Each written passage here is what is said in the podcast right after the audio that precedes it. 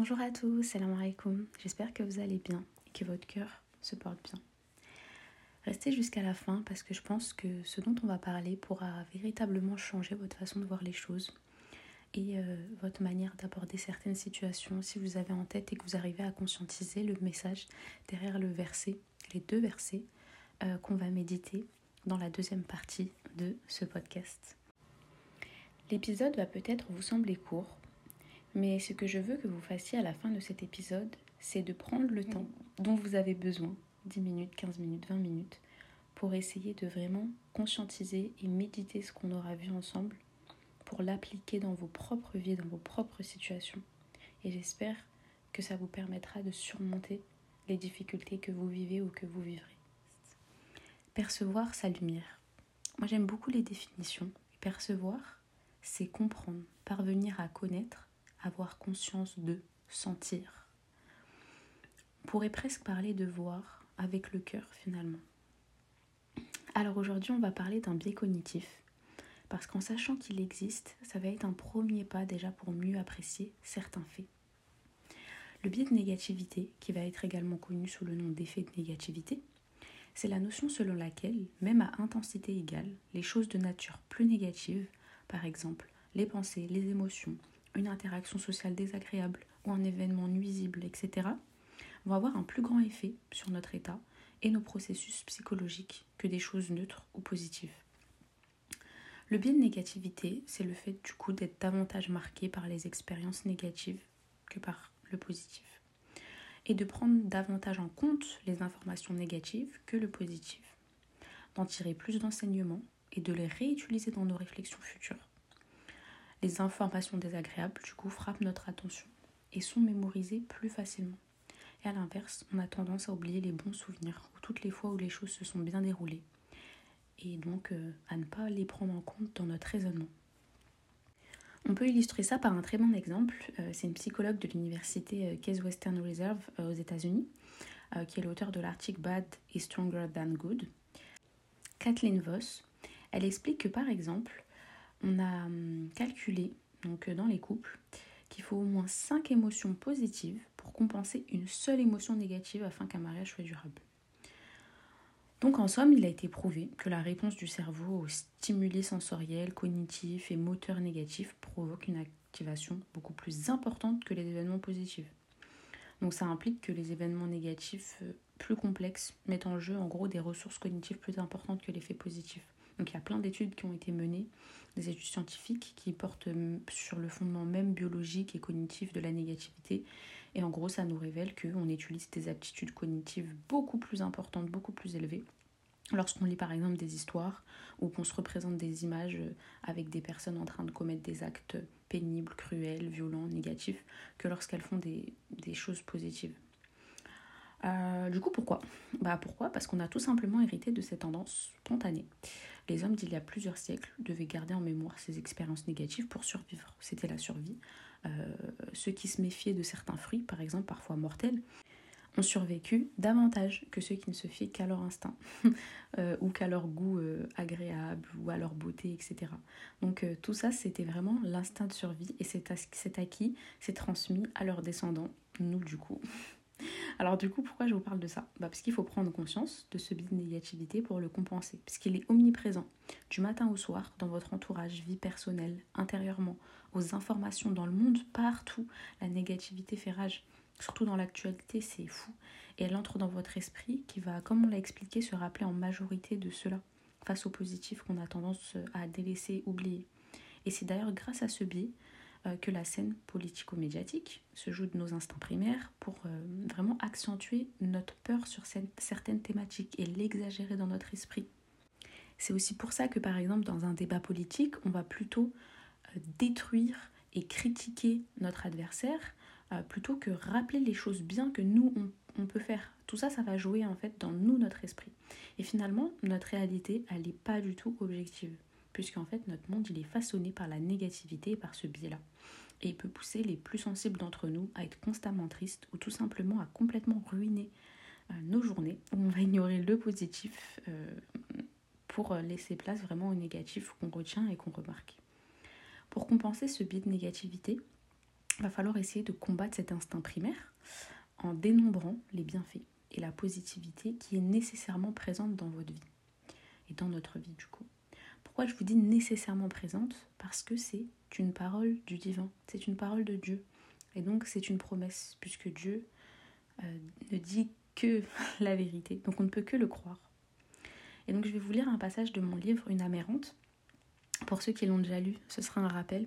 Et puis pour ceux qui ne l'ont pas lu, euh, je suis très contente de vous en faire part, de vous faire parvenir cet enseignement, parce qu'il a beaucoup bouleversé ma manière de voir le monde.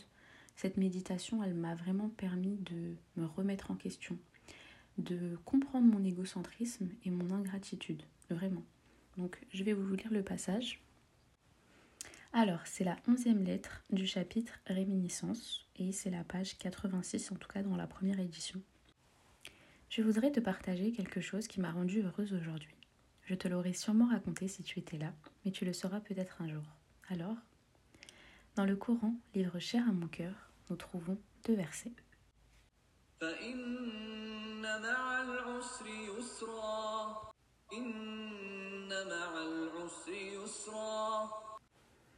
Souvent traduit par et après la difficulté, il y a certes une facilité. Ou et à côté de la difficulté, il y a une facilité, si on est plus chanceux. Je souhaitais comprendre comment et pourquoi je ne percevais pas ces facilités, pourquoi j'avais l'impression de sombrer.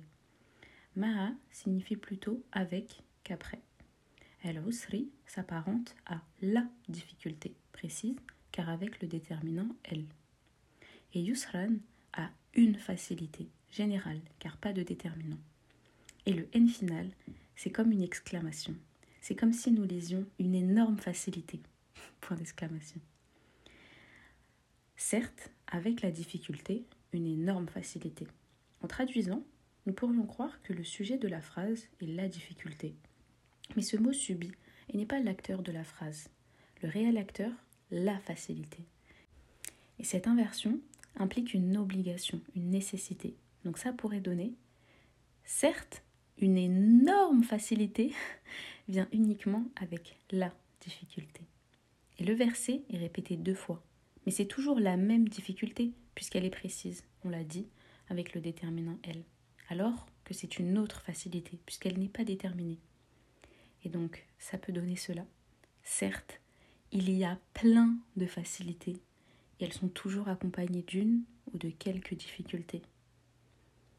Je répète, certes, il y a plein de facilités, point d'exclamation, et elles sont toujours accompagnées d'une ou de quelques difficultés. C'est incroyable à quel point partout où nous sommes, nous sommes bénis par tant d'abondance, de lumière, de facilité. Dieu nous facilite tellement de choses et c'est tout à fait normal que ces bienfaits soient accompagnés de quelques petites difficultés. Et j'insiste sur le accompagner les traductions disent après ou à côté, mais c'est avec. Elles vont ensemble, comme un couple de une difficulté avec sans facilité, une fusion permettant de nous polir davantage, un couple lié à vie qui permet de se rapprocher de l'essence de la vie. Qu'est-ce qu'on comprend de cela? Quand une difficulté nous perturbe, vient ébranler notre patience, à quoi doit-on penser? Les multiples facilités que Dieu a glissées partout, accompagnant cette difficulté puisque c'est sa promesse. La facilité n'arrive jamais seule. Si on croise une difficulté sans facilité, nous n'avons pas regardé, pas réfléchi. Nous avons été bornés par l'ingratitude le pessimisme. Posons-nous et méditons.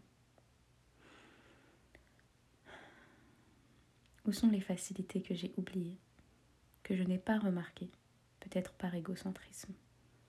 Beaucoup de choses s'éclairent. Je n'ai pas assez regardé, pas assez vu, je n'ai pas fait attention. J'ai survolé ma vie en pensant avoir tout compris, tout appris. Je pensais me démarquer de la masse en pensant toujours que cette vie était une fatalité. Je m'affirmais que cela allait me faire avancer, que les autres étaient insouciants. En réalité, je l'étais, insouciante à l'égard des dons de Dieu, à l'égard de sa générosité. Comment ai-je pu passer à côté? Fin de citation. Alors, après cela, j'aimerais que peut-être tu reviennes sur ce verset, sur ces deux versets, et que tu les compares aux situations que tu vis actuellement dans ta vie. Essaye de regarder, de percevoir la lumière du divin dans ce que tu vis.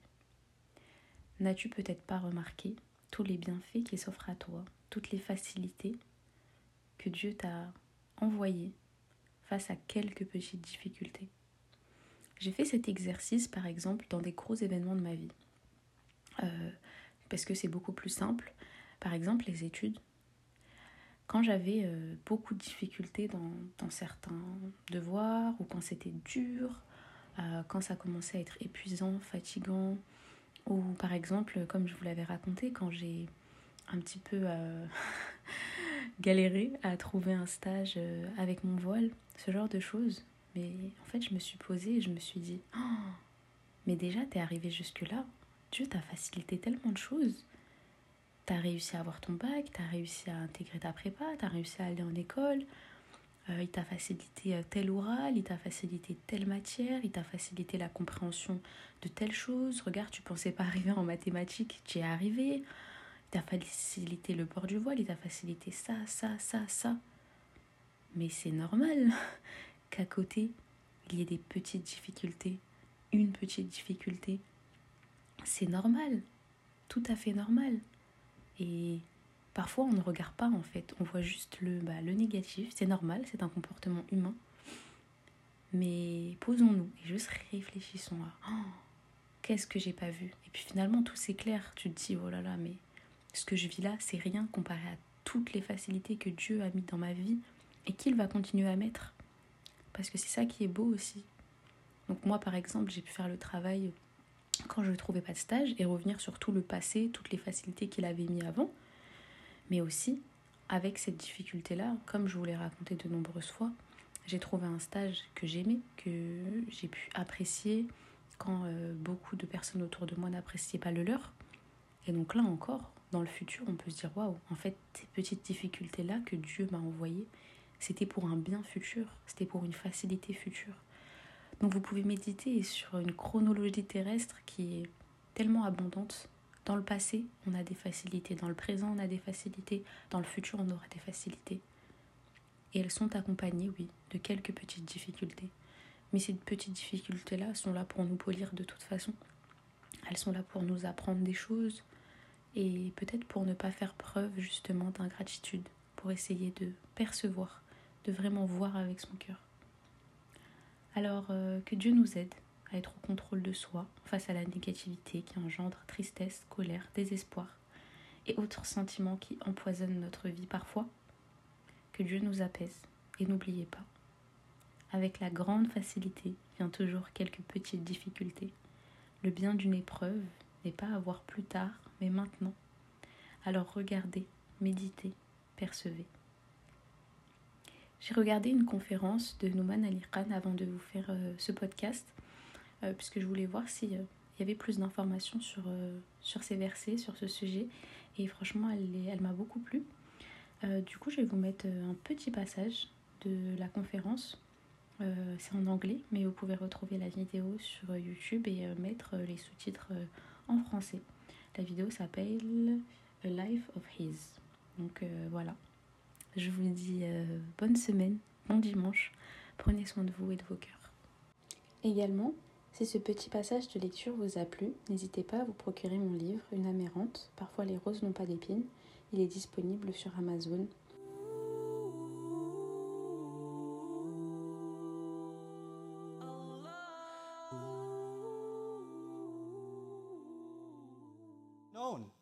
So it's a, it's a mystery to us. And that's an important thing because a lot of times people can focus on what they see, and what they see is the problem. And they cannot pay attention to what they cannot see.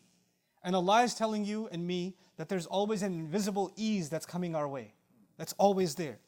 And so from there, you find that the word inna in Arabic, which is translated certainly or for sure, actually inna is used by, you know, it's described by people of the language as you know harfun li izalat shak it's there to remove doubt it's there to remove doubt let me put it put it to you in a simple example if you're having trouble of any kind if you're having trouble at work okay or if you're having trouble with family then Somebody comes and tells you, man, that's not a real problem. And you say, no, definitely, that's a big problem. I'm going through a really big problem. For sure, there's a problem. You have no doubts about the problem.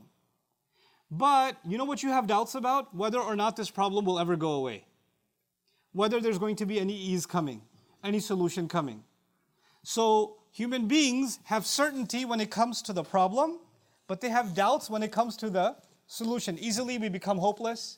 Easily we start thinking, man, this is always going to be this bad. It's never going to get any better.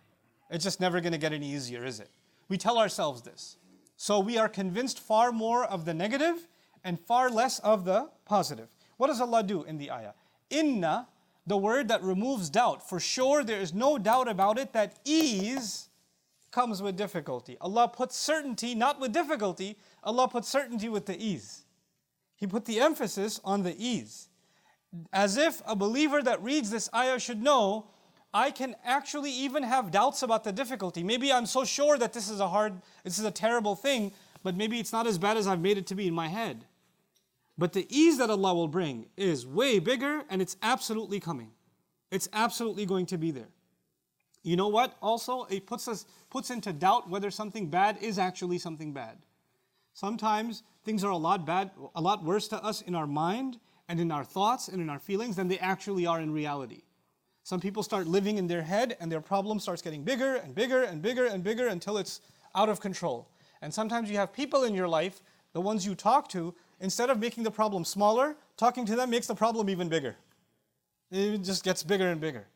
And so in your mind, sometimes the negative is way bigger than in reality. And the ease that Allah is bringing is actually right there, but you're too blind to see it because you're so engrossed in your imagina- imaginary view of the difficulty. So Allah Azza wa says, have certainty about the ease. Be, be absolutely sure that Allah is bringing ease.